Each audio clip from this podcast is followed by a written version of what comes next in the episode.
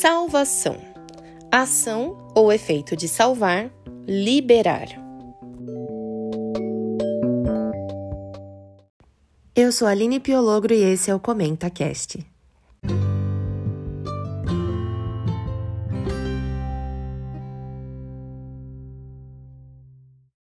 Hoje eu já quero começar lendo para vocês um texto que eu acho que é chave para entender o tema de hoje, que é a experiência de salvação, a experiência da salvação. Então vamos lá. Eu vou ler depois eu falo qual que é o texto, tá bom? Porque daí você se concentra mais. Então, preparados? Bora. Deu-nos Bom, vamos começar um pouquinho antes, vai. Todavia, Deus, que é rico em misericórdia, pelo grande amor com que nos amou, deu-nos vida com Cristo, quando ainda estávamos mortos em transgressões. Pela graça vocês são salvos.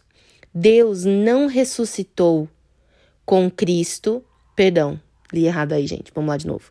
Deus nos ressuscitou com Cristo e com ele nos fez assentar nas regiões celestiais em Cristo Jesus, para mostrar, nas eras que hão de vir, a incomparável riqueza de Sua graça demonstrada em Sua bondade para conosco em Cristo Jesus.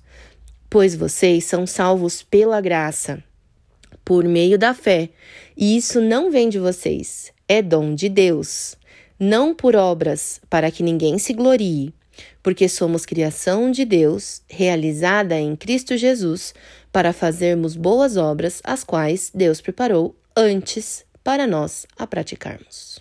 Muito bem. Se você acompanhou, Efésios 2, do 4 ao 10. E você vai ver que por duas vezes é repetido: vocês são salvos pela graça, pela graça vocês são salvos. Mas o versículo 8, que eu acho que é o mais completo, ele 8 e 9, né, na verdade, para que você tenha aí uma de forma bem clara no que os adventistas do sétimo dia creem, é: pois vocês são salvos pela graça.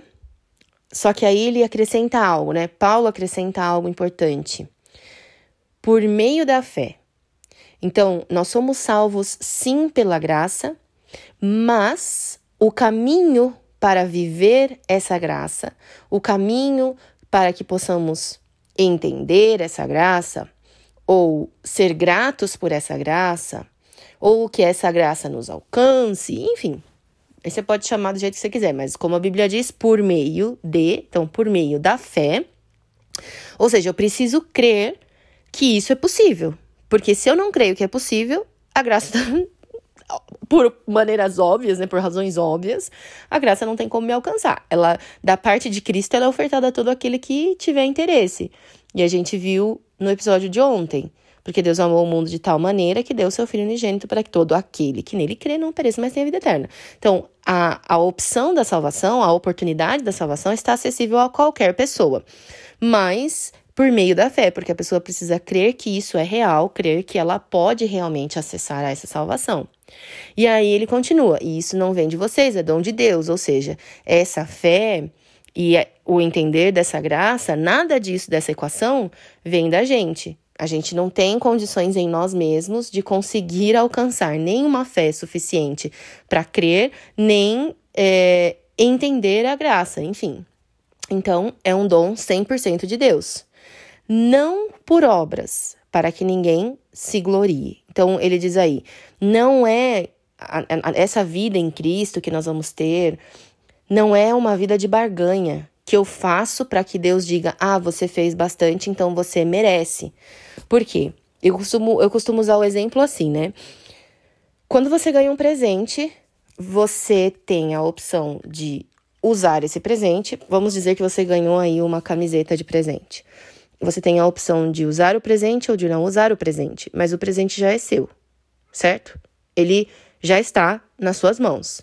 Agora, se você vai usar ou não vai usar, depende 100% da sua iniciativa de levantar, pegar a camiseta, tirar a que você tá, colocar a nova. Então, são ações que dependem de você, mas o presente já é seu. Agora, o que que acontece? Quando eu decido não vestir, É a mesma coisa que dizer para a pessoa que me deu o presente, eu não me importo, não me interesso. Então é se a, se a camiseta representa a salvação, quando eu não visto, eu digo, não me interessa, não quero ser salvo. Não quer dizer que o presente vai ser retirado, ou que o presente vai ser é, pedido de volta. Tipo, não, beleza, então daqui de volta que eu vou dar para outra pessoa. Ele vai estar tá lá enquanto houver oportunidade. Vai chegar o dia que não vai ter mais oportunidade, né? Porque tudo tem um fim. Mas, enquanto houver oportunidade, enquanto houver oportunidade para arrependimento, enquanto houver oportunidade para para uma decisão de uma nova vida, o presente está lá disponível. Só que quando a gente veste o presente, a gente já vive como uma pessoa salva. Então, uma pessoa salva, ela tenta viver o máximo possível em ingratidão e de acordo com aquela camiseta que ela tá usando. Esses dias um amigo me deu uma camiseta e o pessoal ficou me zoando, né? Essa camiseta parece é, camiseta de maloqueiro e tal, enfim. Muita brincadeira. Só que quando eu visto a camiseta, é, como ela não é parte do meu estilo do dia a dia, eu me sinto um pouco desconfortável. Eu amei o presente, foi muito legal, mas ela não é, ela não condiz com o meu estilo, né? Eu não me visto com tantas cores ou qualquer, enfim, você pode imaginar aí qualquer coisa. Então, é, quando eu visto, eu não me sinto tão confortável, então eu não consigo representar, né, o que a camiseta traz de ali nela mesma, né, em relação ao artista e qualquer coisa. Então é mais ou menos isso com a salvação. Se eu não creio, se eu fico me esforçando para fazer as coisas, ah, vou, vou colocar a camiseta só porque estão mandando colocar. É, mas eu não, eu não, eu realmente não, não gostei desse presente, mas vou colocar porque para que as pessoas vejam. É viver uma mentira né? É dizer, não, eu acredito na salvação, mas eu tô aqui, ó, me esforçando para fazer as coisas, mas é uma salvação vazia. Eu, eu faço as coisas sem Deus. E o texto deixa muito claro que isso não é dom, não é nosso, né? É dom de Deus. Então, qual deveria ser a, o correto? A gente ganhou o presente, a gente ganhou a camiseta, e aquele, aquele que deu a camiseta coloca em nós, porque nós estamos abertos a isso, o desejo de vestir a camiseta e de caminhar condizente com o que a camiseta expressa. E aí, eu acho que eu tentei te explicar a experiência da salvação, mas eu não sei se funcionou. Depois você me conta, já sabe, né? Vai lá no Instagram, me manda uma mensagem, ali, Aline Piologro, e me fala, Aline, você só fez uma salada, não entendi nada. Mas, como eu prometi, para que você consiga entender, eu vou te passar aí várias referências bíblicas. Pronto para anotar? Dá um pause aí, corre pegar uma caneta e um papel. E já fica com a caneta e papel todo dia, porque todo dia vai ter referência, hein? Então vamos lá. Salmo 27, 1. Isaías 12, 2. João 3,16, novamente, nosso queridinho. 2 Coríntios 5, do 17 ao 21. Gálatas 1, 4. Gálatas 2, do 19 ao 20. Gálatas 3, 13. Gálatas 3, 26 e Gálatas 4, do 4 ao 7. E eu te diria, querido, leia Gálatas. Leia a carta de Gálatas completa e talvez muito da salvação vai fazer mais sentido para você. Romanos 3, do 24 ao 26, Romanos 4, 25, Romanos 5, do 6 ao 10. 1 Coríntios 2, 5, o texto que a gente leu hoje, Efésios 2, do 5 ao 10.